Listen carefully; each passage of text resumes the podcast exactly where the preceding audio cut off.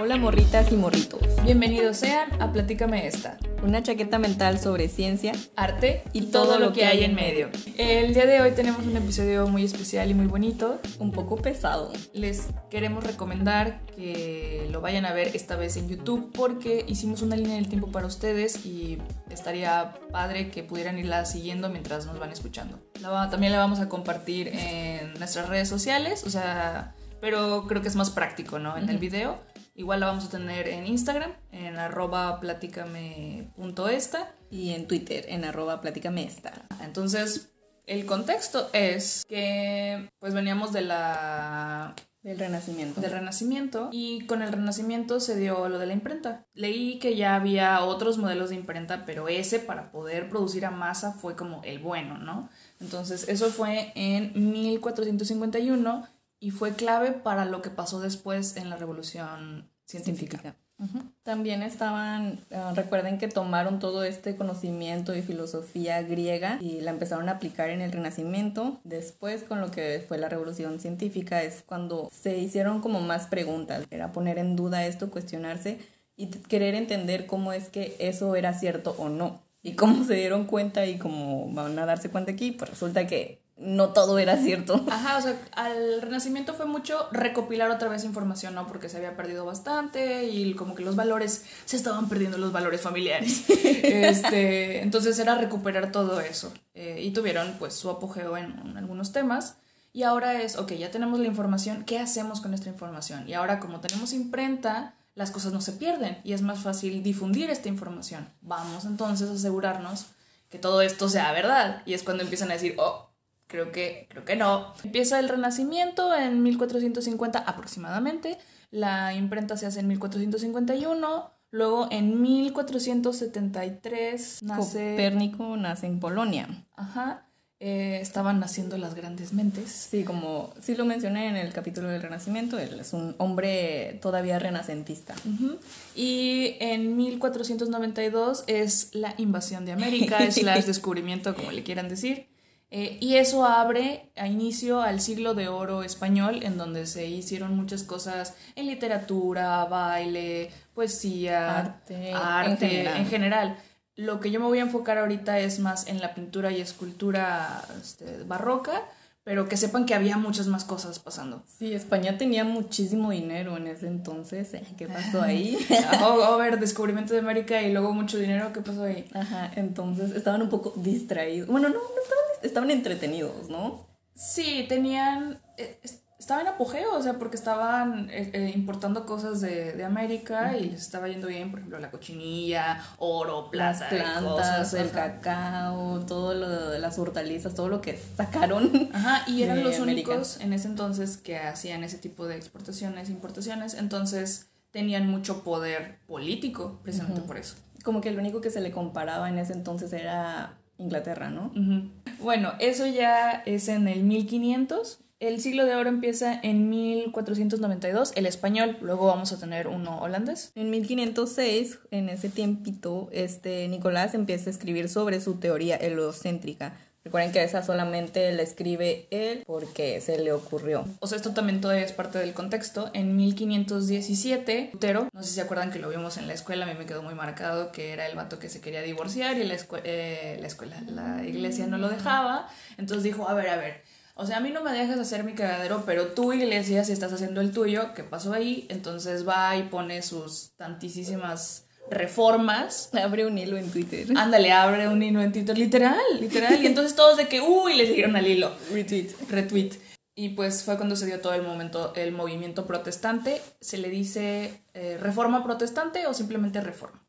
Porque quería reformar la iglesia, es decir, volver como a una iglesia más pura, eh, ver así como, oye, oye, ¿qué pasó ahí con que estás cobrando por indulgencias? Eh, ¿Cómo es que permites estos actos cuando en la Biblia dice que no? Ajá, es el que vuelve a leer la Biblia, ¿no? Y dice como que aquí dice esto, pero ustedes están haciendo esta otra cosa y, ajá, como Y ahí es donde la imprenta toma tanto poder, o sea, eh, importancia, porque de lo contrario no hubiera podido. Estaba traducido a su idioma, ya no latín, y entonces él la puede leer y dice, oye, pero ¿qué está pasando? Todo, ¿no? Lo que estabas diciendo la vez pasada de que decían gibberish y que realmente no estaban diciendo nada. En 1510, de 1519 salen Elcano y Magallanes, ¿se acuerdan de él? Fernando de Magallanes, y es son los que realizan la primera vuelta al mundo. Mm, y tardan hasta 1522. En 1531, Nicolás Copérnico termina de escribir su Desta, de donde estaba investigando lo de los cuerpos celestes, pero la publica muchísimo más adelante. En 1536, Calvino dice retweet a lo que dijo Lutero. Este, o sea, está como muy a favor, ¿no? De todos estos comentarios que está haciendo. Lo de Lutero fue en Alemania y Calvino está en Suiza. Y él publica Institución de la Religión Cristiana. O sea, es como más ordenadito, ya, porque Lutero literalmente fue y pegó una hoja ahí de que al, a la iglesia, él escribió un librito así de, mira, así deberían ser las cosas, según lo que dijo Lutero y lo que yo también pienso, y todos así de, wow. Entonces tenemos que se están gestando dos corrientes, los, los luteranos y los calvinistas. No me acuerdo. Pero lo de Calvin está inspirado en lo de Lutero. Sí. Wow. Ok. Y entonces ahí empieza a formarse esta este movimiento protestante. Yay. Y la iglesia responde en 1545 con la contrarreforma, con el concilio de Trento. Dice, ok, ok, ok, se nos está saliendo esto de control, eh, vamos a responder, ¿no? O sea, responden el tweet y les dice, bueno, sí es cierto, vamos a hacer estas cosas mejor y vamos a hacer estas cosas diferente y eso es, pero ya ha empezado pero eso nunca es cierto. Yo veo que el TEC de Monterrey lo hace todo el tiempo. sí, de que, oh, nos equivocamos, vamos a hacerlo otra vez, puro sí, No de nada. Pero antes de eso, en 1543 es cuando por fin Copérnico publica esto que se llama sobre los giros de los cuerpos celestes y eso da inicio a lo que es la revolución científica. Ese mismo año él muere.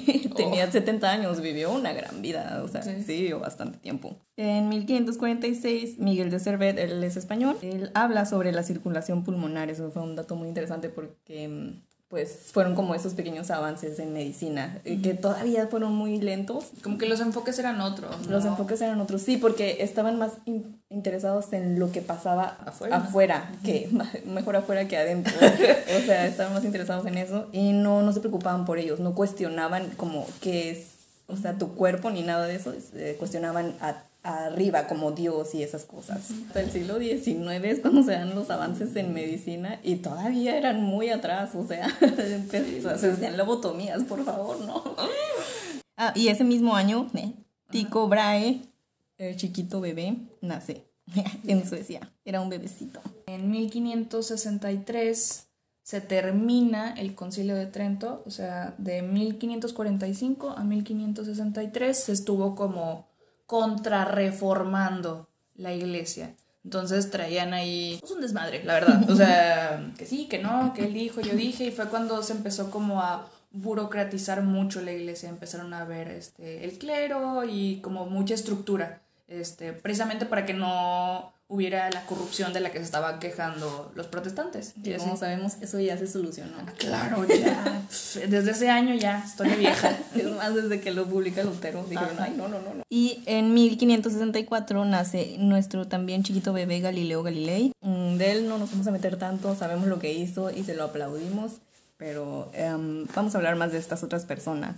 Porque en 1566 Tycho Brahe logra titularse de astrología y eh, alquimia y medicina, porque ¿por qué no? Podía ser médico y alquimista y también astrólogo, o sea, ver las estrellas. Recuerden que también en ese tiempo um, era más la astrología que la astronomía. Es hasta finales de la revolución en la que van quitando un poco la astrología apenas. todavía eras alquimista, pero ya no eras astrólogo, ya eras astrónomo. En 1571 nace Caravaggio. Él es un factor muy importante para el barroco, pero todavía es parte del Renacimiento, o sea, él, él, le tocan como lo último, en su juventud le toca, lo, le toca la rebaba del Renacimiento y influencia bastante a todos los pintores que vienen después de él. Y ese mismo año nace en Alemania Johannes Kepler, que um, todos estaban locos, todos estos personajes que vamos a mencionar sí. estaban locos, pero Johannes Kepler, uh, me atrevo a decir que estaba mal juzgado, él no estaba tan loquito. Caravaggio sí estaba loco. De verdad, y está comprobado. Galileo y Tico sí también, pero eh, Kepler lo, lo, quiero defender. Okay. Soy su abogada. Después de 1572, Tycho descubre la supernova SN 1572 o la nova Tycho. Nova Tycho. Ay, qué bonito ponerle nombre, tu nombre a las cosas, ¿no? Porque en ese entonces, pues. Sí. Y bueno, también eh, Tycho era un defensor del geocentrismo. Él sí pensaba que la Tierra estaba en medio y todos los demás planetas nos rodeaban y así.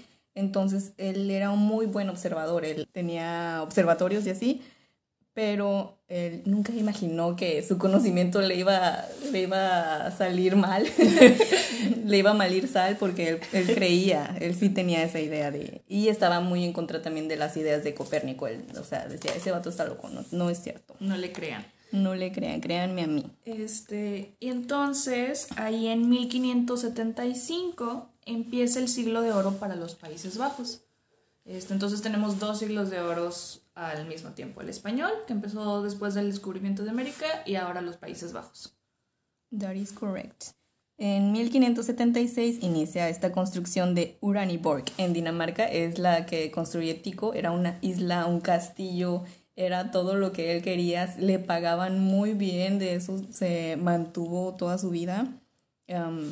y bueno, ahí descubrió muchas cosas y también hacía muchas fiestas. Era muy borrachito. Ahí es donde la astrología sí dejaba para comer. Sí, era de que le, era una isla toda para, para él y tenía empleados, ¿no? Y todo eso. Ahí estuvo 20 años trabajando, le fue muy, muy bien. Porque los reyes estaban interesados en eso. Luego, en 1582, nace Franz Hals en Amberes, Bélgica. Él también es un barroco, pero de los Países Bajos. Mm, en de 1587 a 1588, Tico publica sus observaciones eh, el primer volumen de Astronomía Instaurate, el 1 y el 2, en el siguiente año. Eh, después, en 1591, este, Kepler termina su maestría y él sí era seguidor de Copérnico, él sí estaba a favor del heliocentrismo, en donde el Sol está en medio y así. Okay. Y en 1593 nace Artemisa Gentileschi en Roma, a esta la mencionamos en el episodio de Renacimiento porque sí nace en el Renacimiento, pero realmente todos la mayoría de sus cuadros, porque todavía no se acabó, este, sus cuadros son, son más barrocos precisamente por la influencia de Caravaggio. El año siguiente, eh, Tico, perdón, Kepler abandona sus estudios teológicos porque claro que estaba estudiando teología y publica sus predicciones astrológicas porque Eran como de esos que salen en la tele, como era Kepler Vidente. Después eh, nace René Descartes en el 96 en Francia. Él era muy francés y le decían el señor del perrón. ¿Por qué era eso? Ah, eh, perrón, eh, según yo, según Google Translate, es escalinata, como esas escaleras súper, súper inclinadas. Y él era, un, era su título nobiliario. Entonces, cuando era adulto, pues le pusieron ese título y son varios los que han pasado por ese título, pero pues él, era conocido por eso. Señor Perrón. El señor del Perrón. O tal vez tenía un trasero muy grande. no lo sabremos. Um, en el 97, el rey Cristian IV eh, despide a Tico y pues ni modo, se va con sus chivitas literalmente, agarra su equipo, agarra su telescopio, su material de alquimia, agarra, agarra, todo y se tiene que ir de Uraniburg. Aparte, ya se estaba como eh, cuarteando, no sé cómo se diga, se estaba cayendo Oraniborg y pues ni modo, se tiene que ir y se va con sus chivitas. En 1598, en el mismo año nace Lorenzo Bernini en Nápoles y Francisco de Zurbarán en Fuente de Cantos, España. Luego, en 1599, nace Diego Velázquez, muy famoso, asumo que su nombre les, les resuena, el que pintó las meninas. Caravaggio pinta Judith decapitando a Holofernes. Y también que la menciona Trini en, el Renacimiento. Y justo este año es el fin del Renacimiento. Sí. Bueno, ese mismo año, este eh, Tico llega a Praga con el título de matemático imperial. Eh, gracias al emperador Rodolfo II de Habsburgo, pues este, lo ponen ahí a no, no a lo mismo que hacía en Uraniborg, pero pues ya tiene trabajo. La verdad es que con lo que ganó en Uraniborg le alcanzaba para mantenerse el resto de su vida, pero pues él quería seguir trabajando y que le pagaran. Y entonces, bueno, acepta ese, ese puesto. Dice, está bien, está, I'll take it. Ya, él sí amaba lo que hace. Sí, y después en, mil, en 1600, Kepler es obligado a abandonar Austria por ser protestante, por lo que Sí. comentábamos de las guerras y esto. Bueno, no, el conflicto. El conflicto, sí. Y pues Kepler lo, contra- lo contrata. Se conoce, conocen ese año. um, Kepler necesitaba, perdón, Tycho necesitaba ayuda um, porque él solamente era observador y sí tomaba notas y todo eso, pero necesitaba como un matemático. Y este um, Kepler era un genio, era un genio en las matemáticas. De hecho, su mamá tenía como una residencia donde aceptaban turistas y así. Y él para distraerse y así se ponía a hacer trucos matemáticos, porque eso era lo que hacía la gente en ese entonces.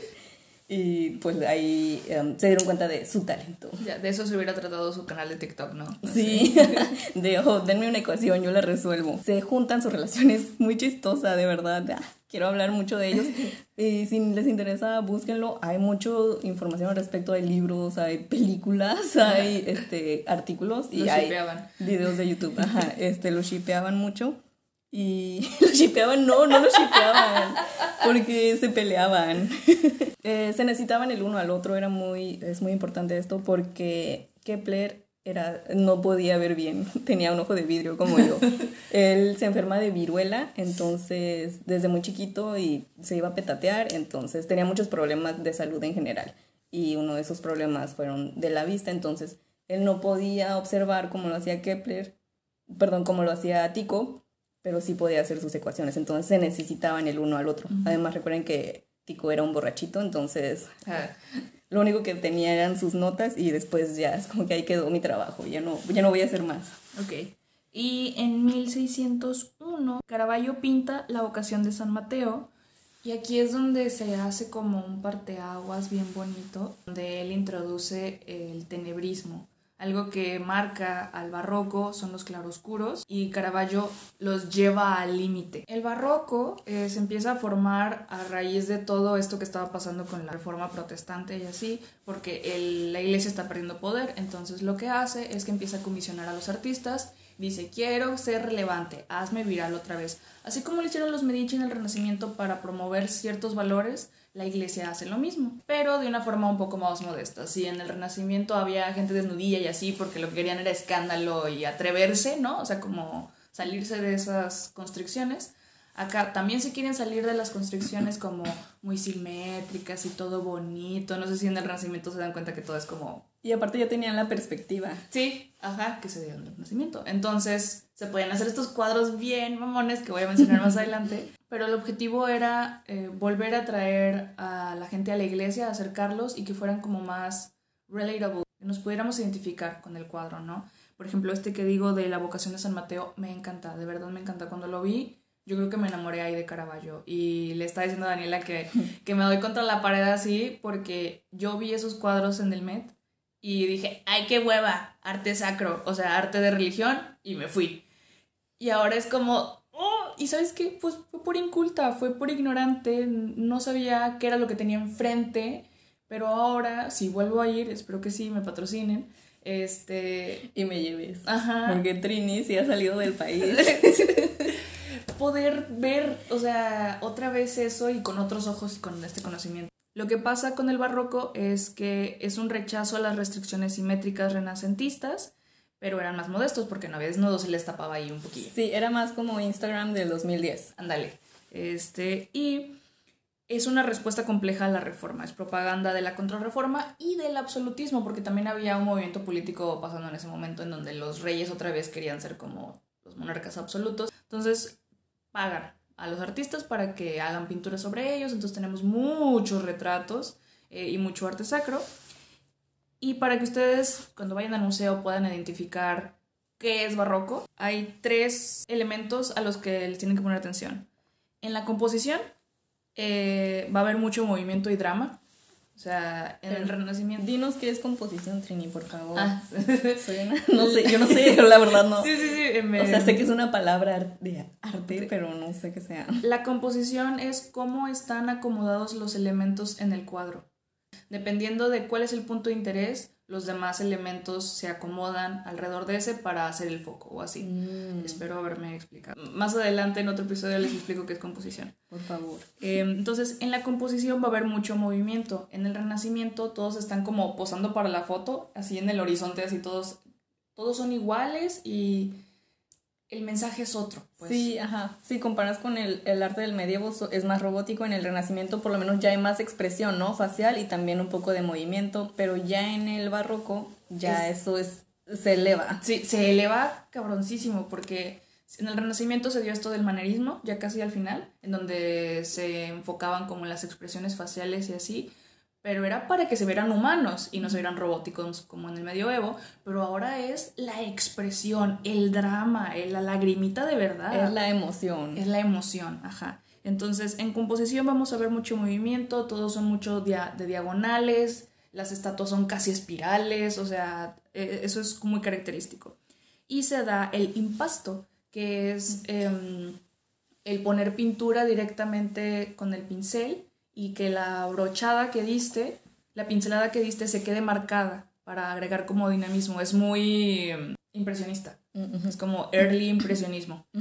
Eh, y les digo, es manerismo 2.0. Luego, la emoción es real, relacionable y te involucra. O sea, dices, parece que estás tú en el cuadro. Hay algunos cuadros en donde literalmente tienen puesta la mesa para ti y parece que tú estás sentado comiendo con los del cuadro. Sí, es como en las pistas de Blue, de si ella entró, yo también. sí, ándale, así. Este, hay mucha teatralidad y este grandeur de, de las emociones y de los elementos.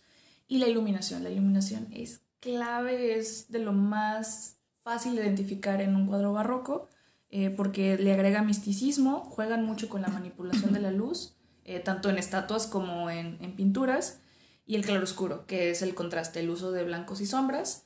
Y les digo, Caravaggio introduce el tenebrismo, que son los fondos casi negros, eh, donde hay poca luz, pero la luz te indica muy padre dónde está en la composición el punto de interés. Entonces así pueden identificar un cuadro barroco. Eh, lo que les digo que es como esta manipulación de la luz es porque en una estatua que hizo, creo que es Bernini, em, si no ahorita lo corrijo, lo que él hizo fue, está en como en una cúpula en la iglesia y entonces escondió una ventana para que le arrojara luz como a unos rayos de cobre, no era cobre, era bronce, a unos rayos de bronce que él también esculpió. Y entonces toda su escultura está iluminada por luz amarilla y es muy cálida. Y entonces te transmite todo este sentimiento que la Santa Teresa, que fue la que esculpió, está sintiendo, ¿no? Entonces es juegan con todo el ambiente y es, es precioso, es precioso, no tengo más que decir. Precisamente con lo que está pasando, eh, con lo de la reforma protestante y el absolutismo y todo eso, el barroco se va a dividir en dos partes. En la parte del sur, que es España, Italia y parte de Francia, y luego la parte norte, que es los Países Bajos, Holanda, un pedacito de Alemania, eh, precisamente porque sus posiciones políticas son diferentes al respecto. Entonces va a variar mucho el tipo de arte que vamos a ver. Todo es barroco, pero los temas y cómo los expresan es diferente. Aparte sí se identifica, bueno, ya con lo que mencionó, me, me enseñó Trini, y es como que, ah, eso es barroco, ya, Sí. ya, ya le entendí. Es bien bonito, ¿no? O sea, ya estás viendo cosas y dices, eso es barroco. Eso es medievo, Ajá. eso es renacentista. Y bueno, a fin del siglo XVI, en 1601, en una fiesta en Praga, Tico no se quiere levantar de su mesa para ir al baño. Él decía que era de como de mal gusto, era, un- era una grosería, pero también pues era un borrachito, o sea, no le gustaba como levantarse y que alguien le quitara su pisto. Él quería seguir bebiendo. Y eh, al llegar a su casa intenta ir al baño, pero ya no puede. Se le, se le reventó eh, aquello. Entonces esto le causa su muerte días después. Así que ustedes por favor no se aguanten las ganas de ir al baño. Por eso nosotras tomaremos una pausa. Y regresamos con más. Puchis, Eh. puchis, puchis. Tico.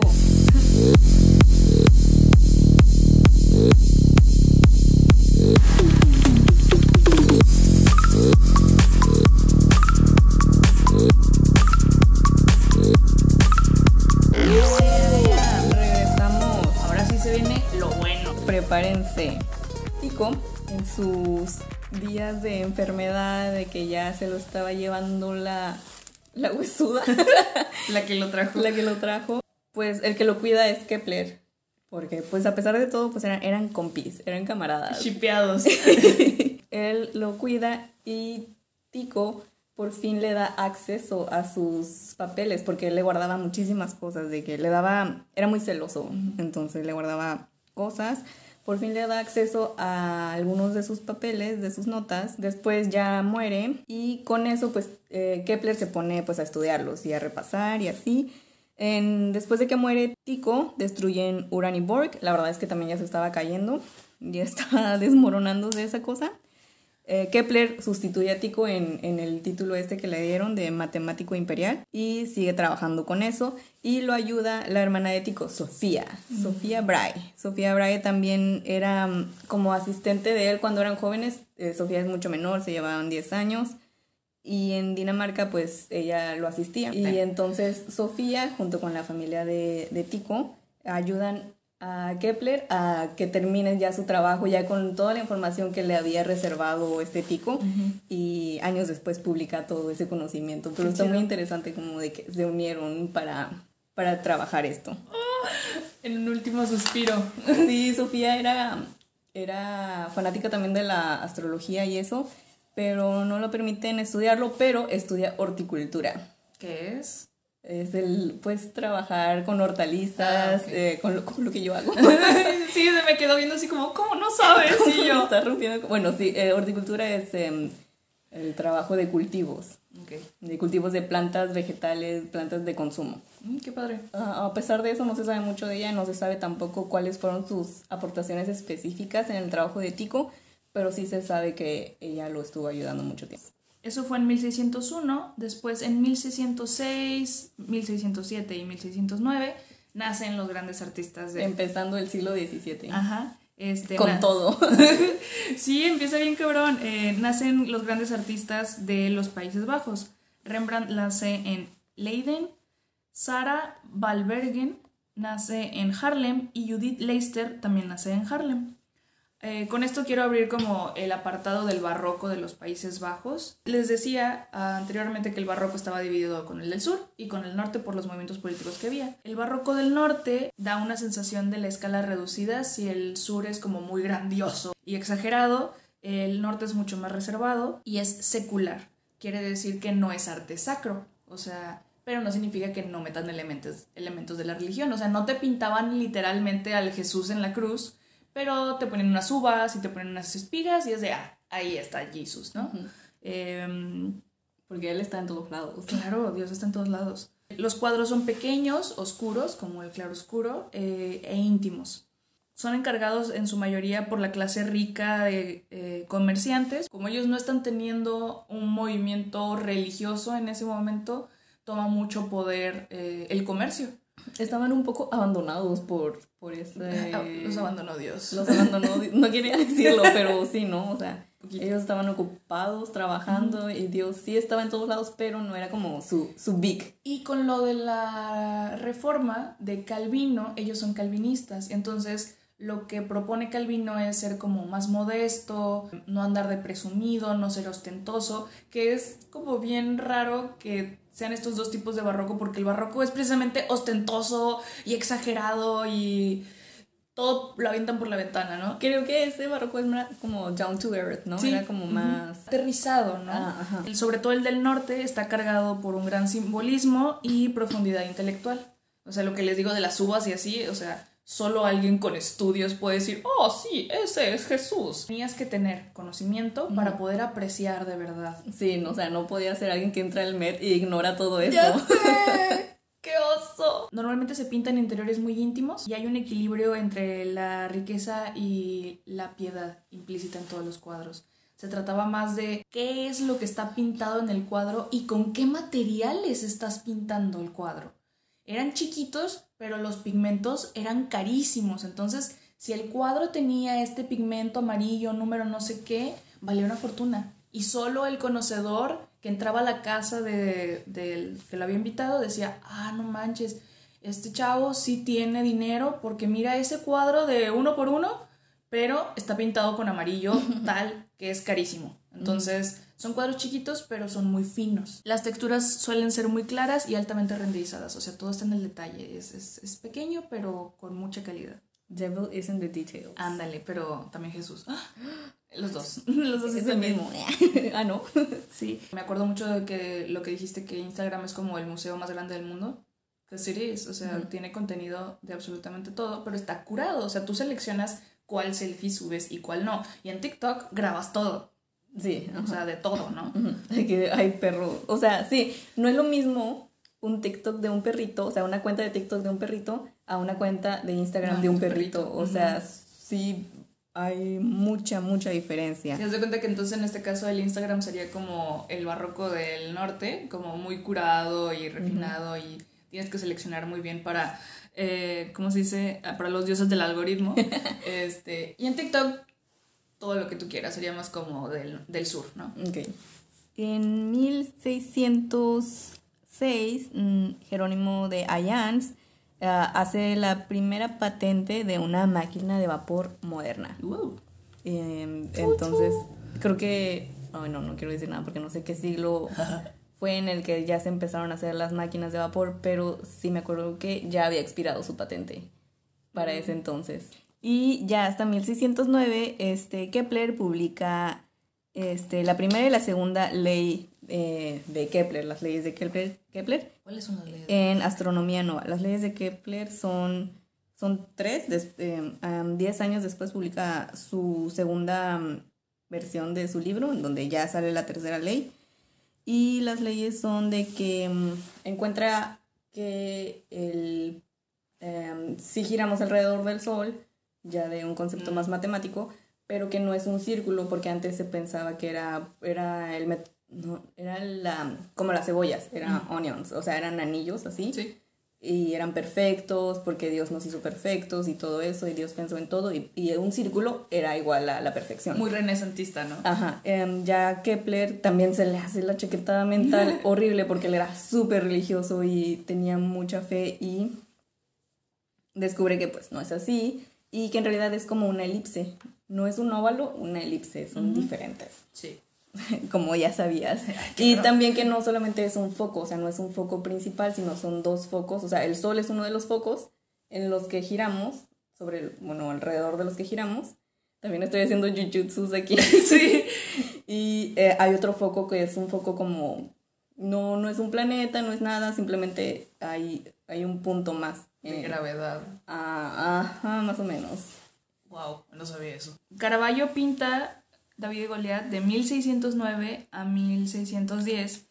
Y fíjate, cuando estaba acomodando esto en la línea del tiempo, me dio mucho paz ver cómo tomaba tiempo pintar estas cosas. Porque uno cree que pintaron cuadros uno tras otro, tras otro. Y, o sea, yo, yo hice la reflexión para mí en donde me siento, no sé, si quieres, cuatro o cinco horas a pintar. Y digo, ay, no me gustó y está bien feo. Este güey se tardó un año completo pintando un cuadro nada más. No nada más que estuviera pintando ese, estaba pintando simultáneamente otros y también le, tenía quien le ayudara y todo. Pero incluso con todo eso contemplado, con sus ayudantes y todo, le tomó un año y es un muy buen cuadro. Pero eh, las cosas buenas toman tiempo.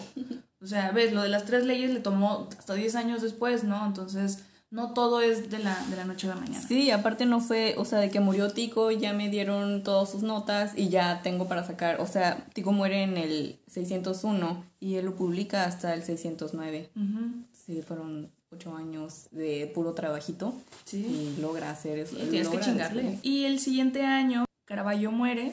De hecho, la historia de Caravaggio está trágica, por así decirlo. Él era una persona muy violenta y se sabe. Los chismes, rumores por ahí dicen que mató a dos personas. Eh, peleándose, o sea, no por psicópata, pero sí, o sea, que se estaba peleando con alguien y accidentalmente, De ups. ups, este, lo mató de un trancazo. Y dicen que una vez eh, Caravaggio llegó al, pues no sé si era un hospital o a que se atendiera, ¿no? Y traía una cortada de una espada y su explicación fue de, ah, es que me caí arriba de mi espada. Así literal, de, De que es que me caí sobre una bala. ándale. Este, y todo así de, no te creo nada, pero ok. Pásele. Entonces vivió una vida muy violenta. Pero, güey, yo me quedé así. Esto que decías de separar el artista del, del El arte, arte del así. artista. Pues estoy pensando que no se puede porque el contexto de Caravaggio lo hace pintar como pinta, porque es una persona muy intensa, eh, muy violenta. Tenemos el tenebrismo. Y se ve en sus obras. Y se me hace bien simbólico cómo pinta David y Goliat antes de morirse. Ese mismo año en el que muere Caravaggio, este, Galileo publica The Staring Messenger. Es su primera publicación donde certifica sus observaciones ya con el trabajo de Tycho, ya con el trabajo, trabajo de Kepler. Este, ya Galileo tiene toda esta información a su alcance y dice, ah, mira, ya tengo todas mis teorías este, un poco más establecidas y hace ahí de que tomen. y todo esto es gracias a la imprenta otra vez. O sea, de no haberse podido publicar todas estas cosas, hubieran, que, hubieran tenido que estar empezando desde cero una y otra vez. Sí, aparte Galileo estaba en Italia y todo esto de Tico fue en Praga, o sea, digo, ya sé que en un vuelo, ¿no? Y, y con el internet ahorita está al, al alcance de un clic, pero pues en ese momento no, sí tenían que esperarse un poco más. Pero aún así, o sea, le llegó, sí le llegó luego, luego, o sea, de lo que publica Kepler, porque sí que este Galileo lo, lo pone como sus referencias a Kepler. Y, y fue gracias a que tuvo un libro escrito en su idioma para poderlo leer. Le estamos agradeciendo a la globalización. Oh my god. A la globalización, pero nunca al capitalismo. y luego, en 1612 a 1613, Gentileschi pinta su primera versión de Judith decapitando a Holofernes. Este también lo pintó Caravaggio, lo mencioné anteriormente. Y Gentileschi es caravallista, eh, se hace, de hecho se hace todo un movimiento, ¿no? O sea, caravallistas, creo que Bosco también es caravallista, mm. este, por eso es tan oscuro y así. Mm. eh, resuena, ¿no? Con sus emociones. Y los invito a que la vean, se los voy a poner ahí en Instagram, pero es muy bonito ver cómo Gentileschi evoluciona en, entre comillas, tan poquito tiempo. Porque termina de pintar es la primera en el 1613 y luego pinta otra en 1614 y la termina hasta 1620. Estuvo seis años pintando ese pedo, pero le queda exquisito. Esa pieza de Judith de Capitán de Fermes, podemos ver cómo evolucionó ella como artista, la emoción en la cara, los colores que usa, los contrastes, el tenebrismo que integra. Es hermoso y es después de una vida literal de estar pintando los sentimientos de las mujeres en los cuadros. Y me gusta esa porque no solamente se ve como, o sea, obviamente la expresión de su cara, sino también en su cuerpo. Sí, tal vez no están como que marcadas las venas o cosas así, pero se nota como el movimiento. Y el uso de la, fuerza. Sí, está muy, muy padre. Sí, si contrastamos, por ejemplo, la de Caravaggio contra la última de Gentileschi, la de Gentileschi superior. Porque la de Caravaggio, la cara de la mujer como que está como... Sí, está... Question mark, así de que, ¿qué pasó? ¿Qué está pasando? Y la criada eh, está nada más ahí pasiva, o sea, tienen roles pasivos, ¿no? Creo que la de Caravaggio se enfocó más como en la sangre, ¿no? De, Es muy gore. Ajá, y la de Yantileshki... Es emoción. No, no le pone como el foco al Holofernes, sino a, la Judith, que es ella, ¿no? Sí, que es ella, y es... Y es que es ella porque, como ya habíamos mencionado en el otro capítulo, es su venganza, ¿no? Contra lo que le hizo este... Sepan. Tizano, sí, ese vato, Tizano, no me acuerdo. Em, y si se fijan en sus obras de Gentileschi, todas son mujeres fuertes, retadoras y sus cuadros son preciosísimos. Yay. En 1618, Kepler publica por fin la segunda edición de su libro de Astronomía Nova y ahí ya da la tercera ley de Kepler en esta ley ya tiene un cálculo y tiene ángulos, ya mete otras cosas y calcula como el tiempo y muchas cosas que no, no, no sé decir, pero ahí está. Y estas publicaciones logran eliminar la teoría geocentrista tradicional y esto le mueve el tapete a muchas doctrinas, especialmente las de física y las de movimiento. También recuerden que la filosofía natural era lo que hoy se conoce, bueno, era como el antecesor de lo que hoy se conoce como física. Oh, ok. No sabía. Y, era como la única ciencia que había. No, no era ciencia, todavía no existía la ciencia en sí. Eso viene hasta el siglo XIX, pero. Se estaban gestando, ¿no? Sí. son los precedentes de eso. Ese mismo año inicia la Guerra de los 30 años, que ahí yo, miren, les voy a ser bien sincera, estoy muy confundida. Eh, pero mira, antecedente, Eh, está Lutero, pone lo de la reforma, luego viene Calvino y dice yo también, y luego la iglesia empieza la contrarreforma y luego termina la contrarreforma, pero en todo ese movimiento pues se está peleando por el poder político religioso que se tiene sobre todo en el sur que es España Italia y esos países de ahí. Entonces ya entre comillas entre comillas gigantes eh, se estaba como acomodando la iglesia por eso están comisionando arte y así este ya tienen una agenda no pero como ya se había dicho el desmadre otros dijeron hey, yo también le entro yo también quiero de ese pedacito de ahí y se empezó la guerra de los 30 años o sea todos contra todos literal y aparte del arte siempre ha sido publicidad. Sí, siempre ha sido propaganda. Wow. Este, entonces empieza y ese mismo año nace Bartolomé Esteban Murillo en Sevilla. En 1623 a 1624 Bernini hace el David. Y aquí voy a aprovechar para hacer otra comparación con el Renacimiento y el, Barroco. ¿Se acuerdan del David de Miguel Ángel? ¿Sí es de Miguel Ángel? Sí. Es muy serio y está sereno. Y podemos ver todo el humanismo que ellos querían plasmar.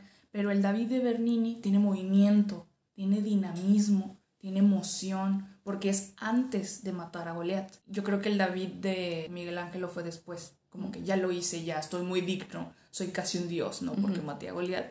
Eh, y el de Bernini, ¿no? Todavía es este humano enfrentándose a esta adversidad y la tiene enfrente y puedes ver como el pensamiento casi casi en los ojos es muy bonita, se las voy a poner ahí. En, después, en el 27, Kepler publica sus tablas rudolfinas.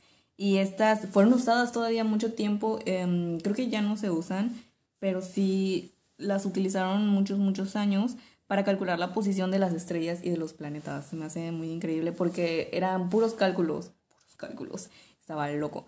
Pero lo logró, logró hacer estos. Era una chaquetota mental. Era una Sí, el vato andaba. Qué feo se escucha, pero andaba haciendo chaquetas mentales todo el tiempo. También, no precisamente en este año, sino se va formando lo que es la filosofía mecánica, que es lo que quita un poco de lo de la filosofía natural que existía. Y la filosofía mecánica la trae René Descartes. Este, y esta es una visión del universo como una gran máquina o un reloj. En, en el Renacimiento, ¿no? El, el humano era la máquina y ahora la máquina es la naturaleza. Wow. wow.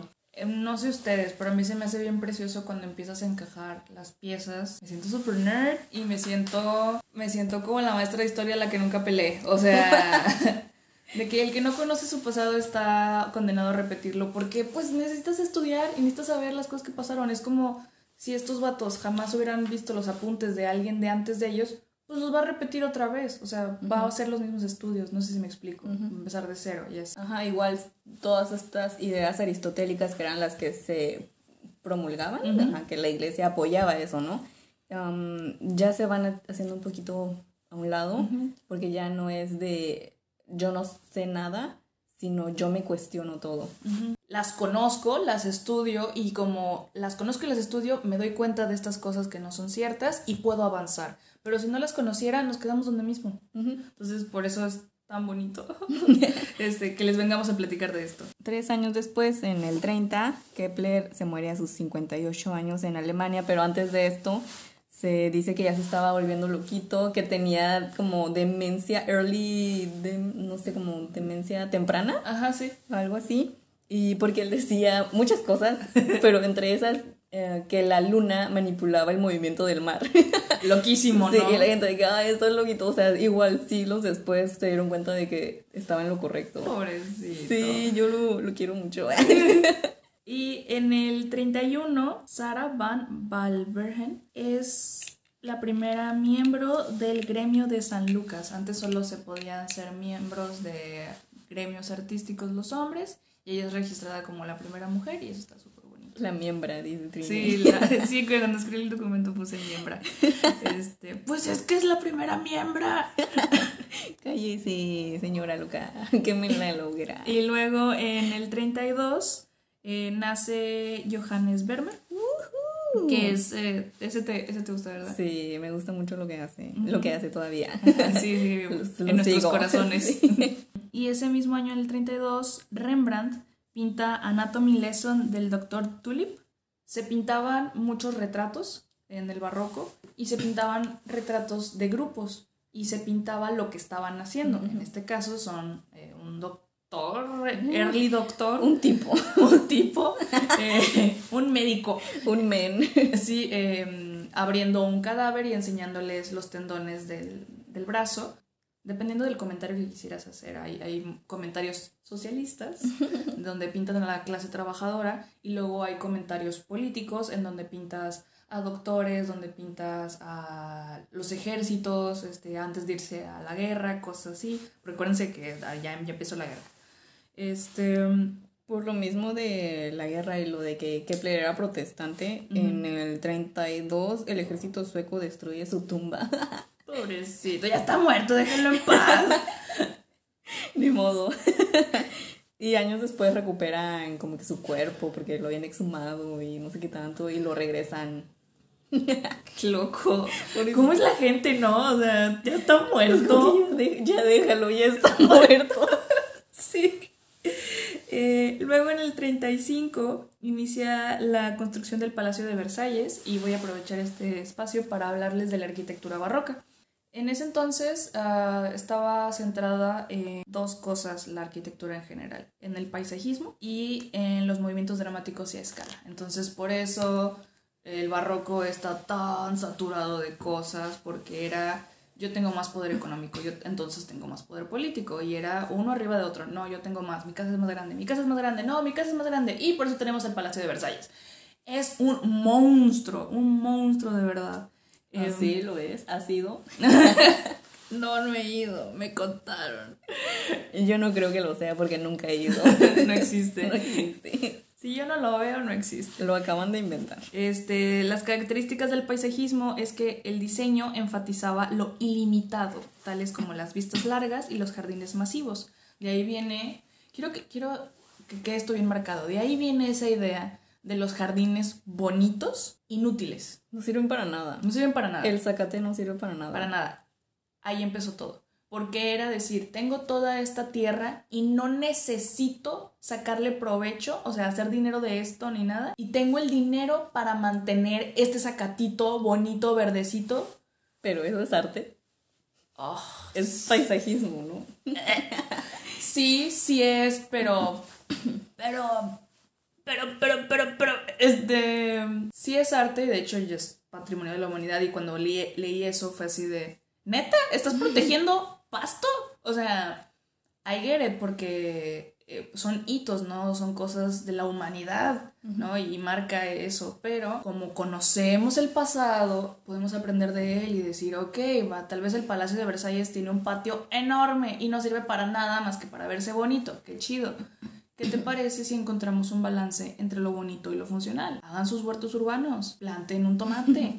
Y zacatitos si quieren también, o sea, no estoy diciendo que no tengan zacate, pero se le puede sacar un mayor provecho a estos espacios de tierra que tenemos. Creo que es más que nada que nunca, bueno, al menos yo nunca había cuestionado por qué, de dónde viene el zacate, o sea, de que la idea de tener un pasto, nada más. Pero de ahí viene, entonces solamente los invito a que se lo cuestionen un poquito. Y para seguir con lo de la arquitectura, eh, les digo, hay movimientos dramáticos y escala, hay muchas espirales y curvas, usan patrones ondulantes en forma de ondas en la fachada y en la planta baja, con arcos concavos y convexos alternos. Lo que decías lo del óvalo, que hicimos, dijimos, oh, será por esto. Eh, ya ves que se... Es lo de la elipse, ajá, Ajá. que somos, giramos alrededor en una forma elíptica. elíptica, entonces eh, desde el arte, visto desde el arte, es usar óvalos, es porque no son perfectos. Y entonces es ir en contra del renacentismo y de la perfección y de la simetría. Entonces, muchas de las iglesias o catedrales que hicieron en ese entonces lo que hacían era que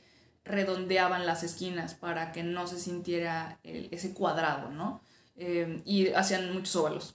que mucho. va mu- muy diferente, ¿no? A lo que era el gótico, que era muy picudo y mucho así, mucho, muy cuadrado. que también era muy cargado, pero era más picudo, un poquito más agresivón. Y que, que luego les hablamos también del gótico. Este, pero este es como más refinado. Sí toman elementos del renacimiento, por ejemplo, las, las columnas falsas y así. Les encantaban Sí. las columnas, pero no servían para nada. O sea, todo era decorativo. Eran las suculentas. Ándale, exacto, eran las suculentas. O sea, ponías como. Le ponen estuco, que es una mezcla de cal, arena de mármol y pigmentos naturales, que se suele barnizar con ceras o aguarrás. Es ese material que le da textura a las paredes. No sé si es. Como el yeso. Ándale, parecido. De hecho, también eh, puede estar compuesto de yeso o escayola. Eh, entonces usaban este, este estuco para darle textura a las paredes y también simular mármol. Entonces pueden hacer estas, eh, que te digo, columnas falsas. Entonces se ahorraban mucho dinero, pero se veían fancies y, podían presumir. Era como el She-Rock. Ándale. este. Ok, em, los interiores están fuertemente decorados y ornamentados y están destinados a impresionar. Para eso son. Este, se integran, te digo, algunos elementos de la arquitectura clásica, pero todo es decorativo, nada funcional. Eh, hacen mucho énfasis en la luz, lo que les decía anteriormente de la ventana falsa y así. Y en 1637, que este René Descartes ah, publica el famoso discurso del método. Él trae mucho lo de la analogía del reloj, por lo mismo de, de la naturaleza es una máquina, entonces él dice que el reloj, es un producto de un diseñador, por lo tanto la naturaleza puede ser vista como una creación de ingeniería creada y puesta en movimiento por la mismísima mano de Dios. O sea, Dios es el gran hacedor, el gran, hacedor, el gran ingeniero. No, em, también, o sea, esto es más importante mencionar que a pesar de que eran científicos y eran hombres de ciencia y todo eso, seguían teniendo fe en algo, seguían creyendo en la astrología, seguían siendo alquimistas y seguían creyendo en Dios. Entonces no no, nunca, bueno, creo que es muy moderno esto de pelear a la ciencia con la religión. Ellos eran científicos, pero también eran hombres de fe. Sí. Y acuérdense que traían, la, la, iglesia traía su propio desmadre aparte como para andarse preocupando que quede el científico loco. Entonces, eso se da después. Sí, Galileo después llega con su, bueno, antes, perdón, antes llega con sus conocimientos y sus teorías y se los presenta a la iglesia pero porque buscaba la aprobación de la iglesia, de que mm, dejen atrás la teoría em, geocéntrica, este, chéquense esta, chéquense esta. y la iglesia le dice, no, no me gusta, eres hereje. Entonces él dice, bueno, no, no voy a decir nada. me cayó. Sí, sí, sí. Y, bajó la cabecita y se fue a hacer matemáticas. Y después de 1635 a 1640, Velázquez pinta la coronación de la Virgen y su su, su barbarán pinta Agnus Dei. Entonces me voy a detener aquí porque la coronación de la Virgen se las enseño porque el manto de la Virgen está pintado con rojo y este rojo es gracias a la cochinilla, cochinilla que traen, algodonosa. Ajá, que traen de, de, América. Y es un dato interesante porque Daniela... Yo estoy buscando cochinilla, la estoy buscando de verdad. Ninguna de mis suculentas son unas inútiles hasta para eso, no tienen cochinilla. Siempre veo de que, ay, es que tengo cochinilla. Y yo he dicho, no, dámela. Porque también tengo mucho esto con Trini de que quiero conseguir cochinilla para hacer la pintura esta roja que la traen justamente de América. Eh, igual en los nopales, en las cactáceas en general, hay, al parecer, mucha cochinilla y es esta plaga invasora. No es cierto porque tú no tienes. Yo no tengo, sí. pero existe al parecer, eso dicen. Ajá, entonces Recuerden que fue la invasión de América y entonces empiezan a traer todos estos nuevos pigmentos. Y como les decía, en el barroco holandés o de Países Bajos, em, era más de lo que estaba hecho el cuadro. Entonces, estos pigmentos son caros, son porque vienen de América. Porque vienen de América. Mucho maquillaje y muchas cosas estaban hechas con esa cochinilla. Sí, sí, me acuerdo cuando me dijiste de que probablemente ese labial que traes está hecho con cochinilla y yo, no necesitaba saber eso, gracias. Porque es un rojo muy... Es un rojo muy bonito, es un rojo que tiende como más a los púrpuras. este, y si se fijan en ese que les digo, la coronación de la Virgen por Velázquez, todo el manto es rojo y es precioso en todas las tonalidades. Entonces, watchenlo. Ese es el poder de la cochinilla. ¡Viva la cochinilla! sí, y es, es gracias a nosotros. Em, y luego tenemos, les digo, Agnus Days en Suburbarán ese mismo año. Y Agnus Days es precioso, está bien bonito. Está muy bonito. Eh, y vean, o sea, soy yo, Trini, Anticristo y todo lo que tú quieras. o sea, tengo, tengo una reputación de ser como muy en contra de la religión y la iglesia. No es que esté en contra, simplemente tenía pedos. Pero, pero arte es arte. Arte es arte. Y este arte sacro es muy hermoso. Siento que es como muy, muy sencillo, obviamente porque yo no pinto, pero se ve sencillo y se ve como bonito. Me, me gusta que está lo, lo oscuro atrás y el claro oscuro. Ajá, y luego el foco es el El El borreguito. así todo, todo sencillo, todo tierno, Todo- todo, amarrado, a punto de morir. Ajá, porque es, un, es simbolismo de Jesús que está dispuesto a, a sacrificarse por nosotros, entonces el borrego está en paz, no está peleado, no está muerto, No. y entonces ahí es como la, el debate entre si es un bodegón o porque el bodegón son naturalezas muertas o cosas muertas como cacharros y así, este, o si es eh, arte sacro, pero está justo en medio precisamente porque está vivo, pero es alegoría a Dios. Watchenlo, está muy bonito, el juego de luces es precioso y ve, le toma cinco años pintarlo, entonces no se sientan mal si a la primera no le sale. Probablemente en cinco años le salga y le salga así de bonito como este cuadro. Mm. Y en el 42 por fin muere Galileo en Florencia, pero ese mismo año nace el queridísimo Isaac Newton. Ah, se nos va uno y llega otro. Sí, Reencarnó, güey. no reencarnó, aunque sí nació después de que se murió. Mm, es el avatar. De 1647 a 1652, Bernini esculpe, la, e- e- e- esculpe el éxtasis de Santa Teresa. Éxtasis. Sí. Este es el que les digo que um, manipula la luz y que pone la ventana y así. Es una pieza muy erótica porque es el éxtasis de Santa Teresa y es muy controversial eh, porque Santa Teresa es esta santa que escribe sobre... Sí, poquillo, poquillo, poquillo mucho.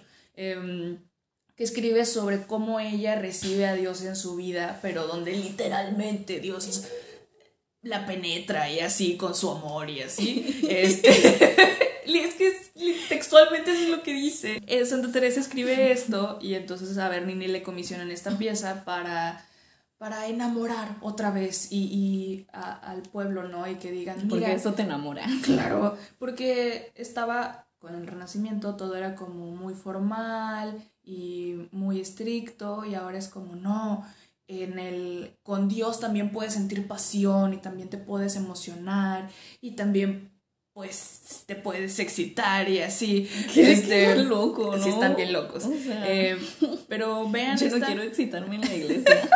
es lo que menos quiero. Está bien loquísima esa pieza porque no nada más es esa, esa es la pieza central, iluminada con la ventana falsa y todo. Y a los lados está también en escultura, como en unos palcos, como en del teatro, viendo el, el- el éxtasis de Santa Teresa. Y está el angelito así de te la voy a clavar.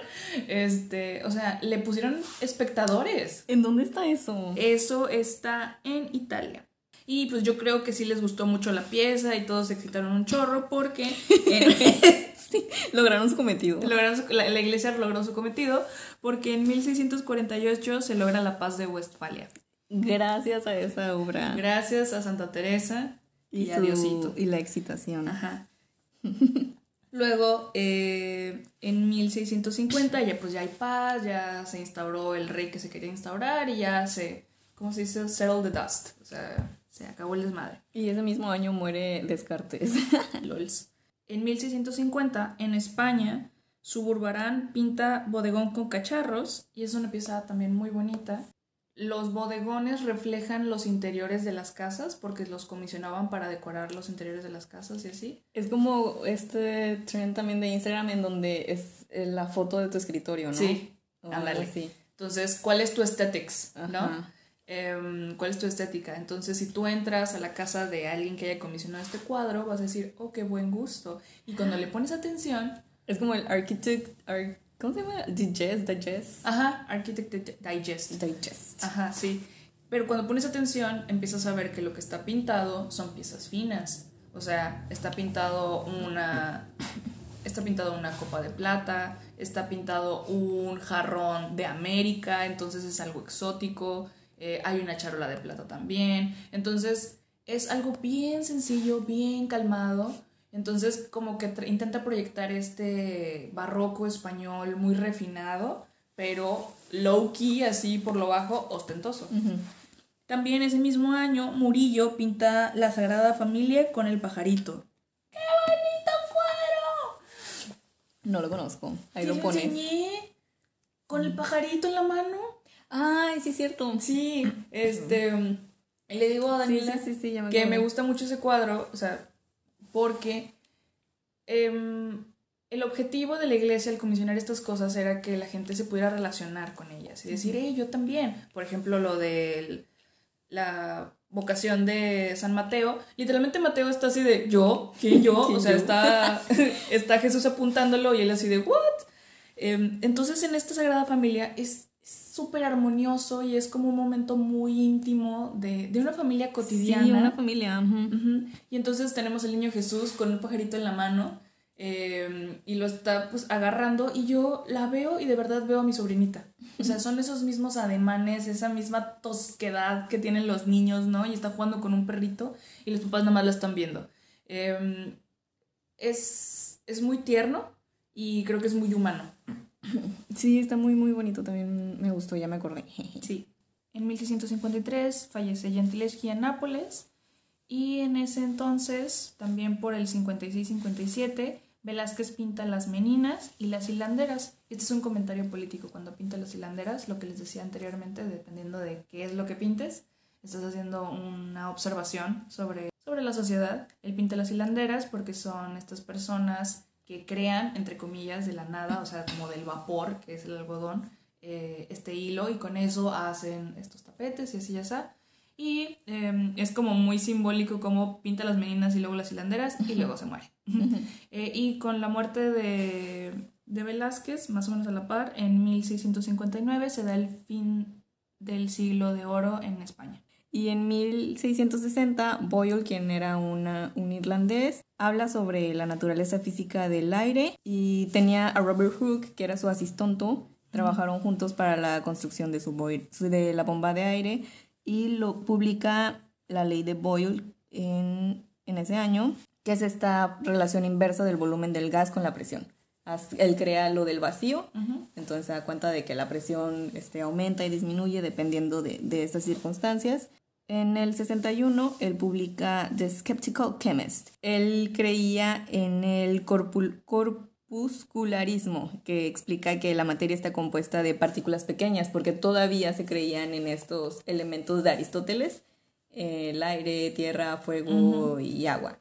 Y la otra era los elementos de Paracelso, que eran mercurio, azufre y no me acuerdo qué otra cosa, así muy, muy alquimistas. Azúcar, flores y muchos colores. Sí, en The Skeptical eh, Chemist, este, Boyle define a estos elementos de forma diferente. A pesar de, estas publicaciones y de que él como que no quería, como que quería dar a entender que existían más cosas, era muy religioso, creía en Dios y también era alquimista y de hecho se dice que él transmutaba y que lo veían como que en varios lados al mismo tiempo y seguía haciendo lo que hacían todos los alquimistas de la piedra filosofal y de transformar eh, cualquier cosa en oro. Y hasta la revolución química con Lavoisier a finales del siglo XVIII fue cuando se empezaron a aplicar los conocimientos y las ya con evidencias, porque los alquimistas se negaban mucho a la experimentación y a la observación, seguían así como que magia, bomba de humo. sí. Y así. Luego, en el del 62 al 63, eh, Vermeer pinta Woman Holding a Balance, eh, mujer sosteniendo una balanza, y es un cuadro también muy bonito y les, les repito, eh, era más sobre de qué estaba hecho el cuadro y cuál era el simbolismo dentro del cuadro, más que que fuera grande y ostentoso, ¿no? se los voy a dejar ahí para que lo revisen, pero está digno de analizarse. Enfrente tiene unas joyas y luego del otro lado, atrás de ella, está el cuadro del juicio final entonces está como esta alegoría de qué va a ser, lo terrenal o quieres alcanzar el cielo. O sea, no, la luz es preciosa, los colores son preciosos. Y Vermeer también es la que pinta. Es el que pinta. Es el que pinta la. La mujer de la perla. la, niña con la perla. Ah, la niña. La niña con el arete de perla. Y aquí voy a hacer un contraste porque en el mismo año, en el 65, Vermeer pinta lo de la perla y Murillo pinta niños jugando a los dados. Murillo también es conocido por su arte sacro, muy bonito y todo.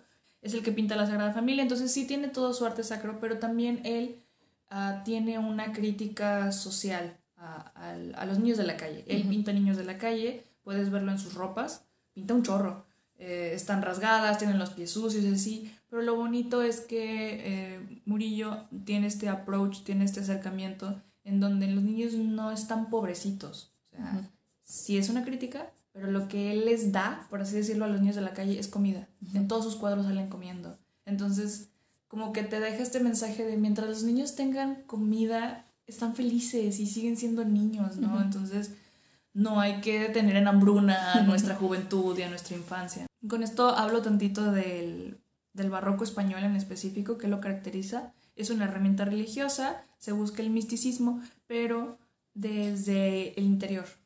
Eh, el italiano es muy hacia afuera y, ¿cómo se dice? Flamboyant, así, muy exagerado, como el, el éxtasis de, de, Santa Teresa. Y el español es un poco más reservado, como el de los cacharros, o sea, de que, oh, sí, tengo finura y todo, pero es limpio y es calmado.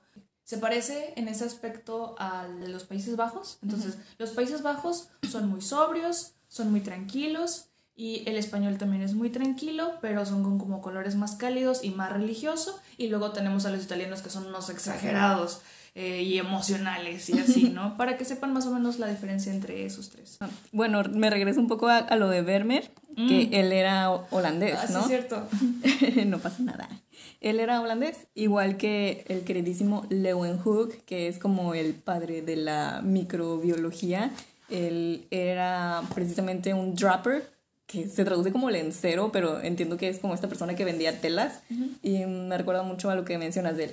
Tenían mucho interés en la tela, ¿no? En lo que estaban vestidos. Este, Vermeer también llevaba como su maletita de, de ropa para darle a las a los modelos, a la gente a la que iba. Los props. Ajá. Así tenía su perla falsa o lo que sea para dibujarlos.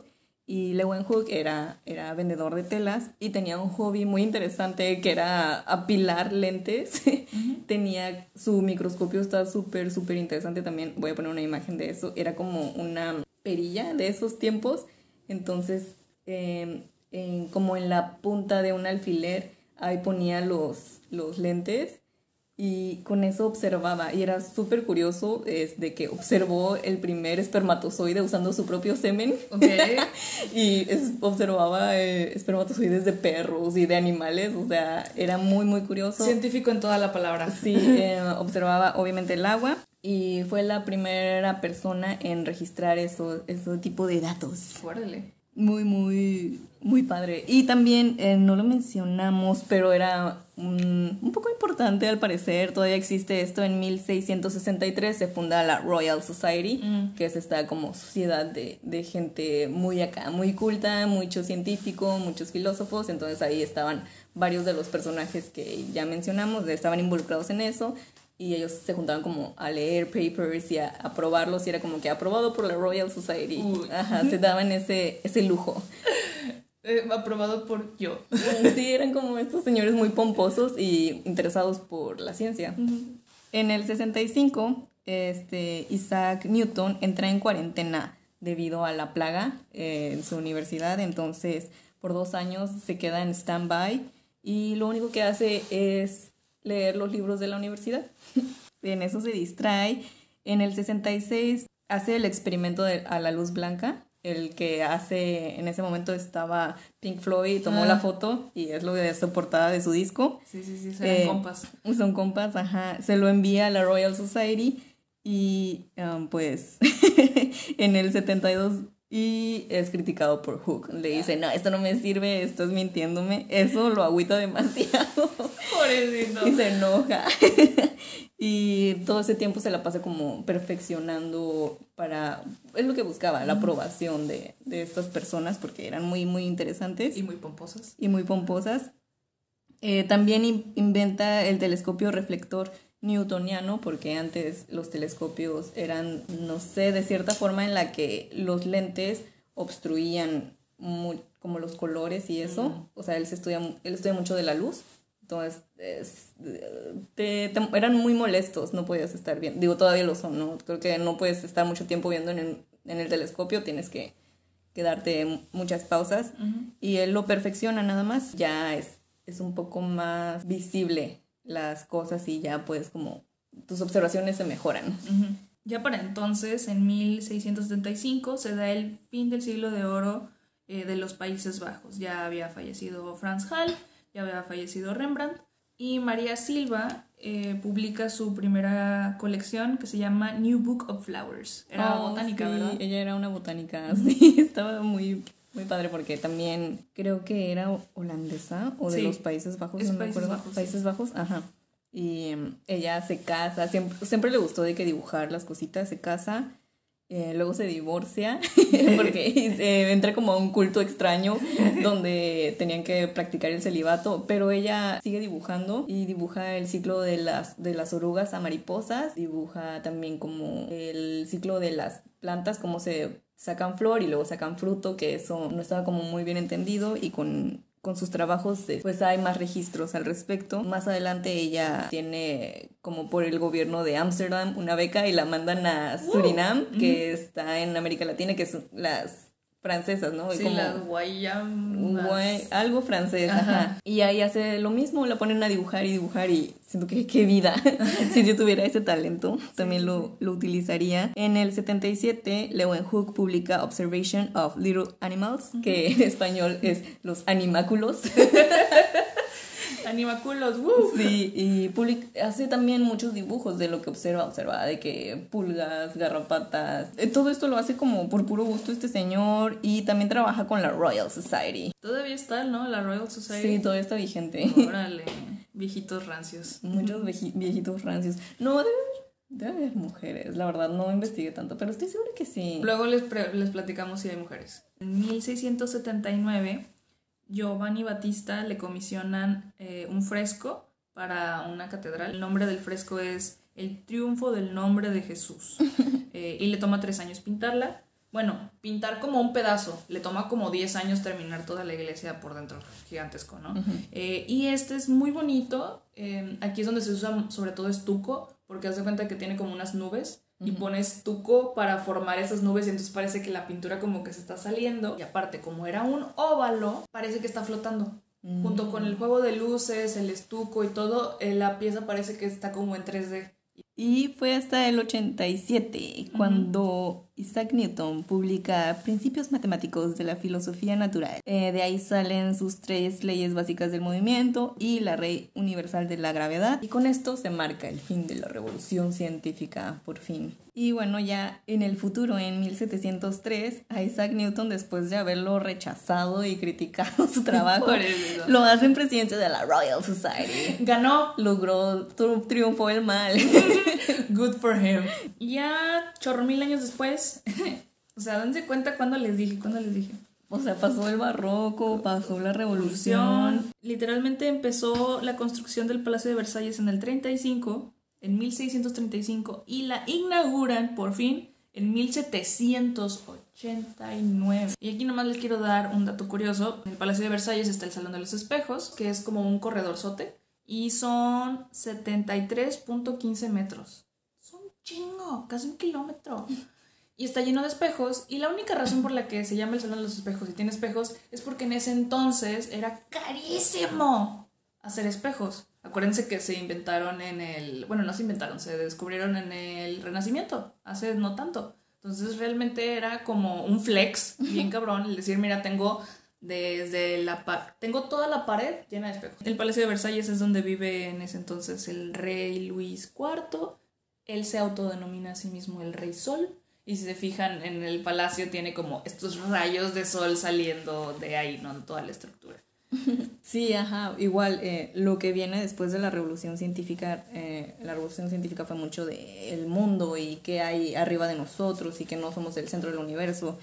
Y la gravedad y la mecánica y la física. Después ya en el siglo XVIII, es lo de la revolución, a finales del siglo XVIII, la revolución química, se va, se va el alquimista, se va también la astrología. Y en el siglo XIX, por ahí, Ish, ajá. ajá, es ya cuando hay avances científicos de verdad, ya cuando, bueno, no de verdad, sino ya con la ciencia como un- una rama establecida. También están los avances de medicina y también ya está pues la biología un poco más establecida. E igual Leeuwenhoek hace la primera observación de los glóbulos rojos, que no lo mencioné, pero hace eso, hace, descubre muchas cosas. Es el primero en ver los espermatozoides. Antes se creía que pequeños bebecitos eran los que entraban al momento de la reproducción y así. Ah, no, era la paloma y el Mm. Espíritu Santo. No, o sea, ya como en, en eso, dejando atrás eso religioso y de la fe y eso, era la creencia, era que eran bebés pequeñitos, minúsculos, así, que entraban y que, y que entraban en la mujer y crecían ahí. No, no tenían ni idea del óvulo, no tenían ni idea de los espermatozoides, no tenían ni idea de nada de eso. No, ¿cómo? ¿Cómo saber? Sí, ¿cómo voy a saber eso si no puedo ver? Ajá. Y yo no tengo nada más que decir. Yo tampoco. Estoy satisfecha. Yo también me gustó mucho este episodio, sí batallamos amigos, estuvo interesante. Si nos están viendo por YouTube, Ajá. ahí espero que hayan disfrutado la línea del tiempo que les compartimos. Y no olviden suscribirse, seguirnos en nuestras redes sociales, en Twitter como arroba platícameesta. Y en Instagram como arroba platícame.esta. También pueden suscribirse y escucharnos desde YouTube, que está muy padre. Sí, si les gustó, recomiéndoselo a sus amigos, compártanlo, díganos qué les pareció y nos vemos la próxima. Yeah, muchas ¡Uh! gracias. Thank you.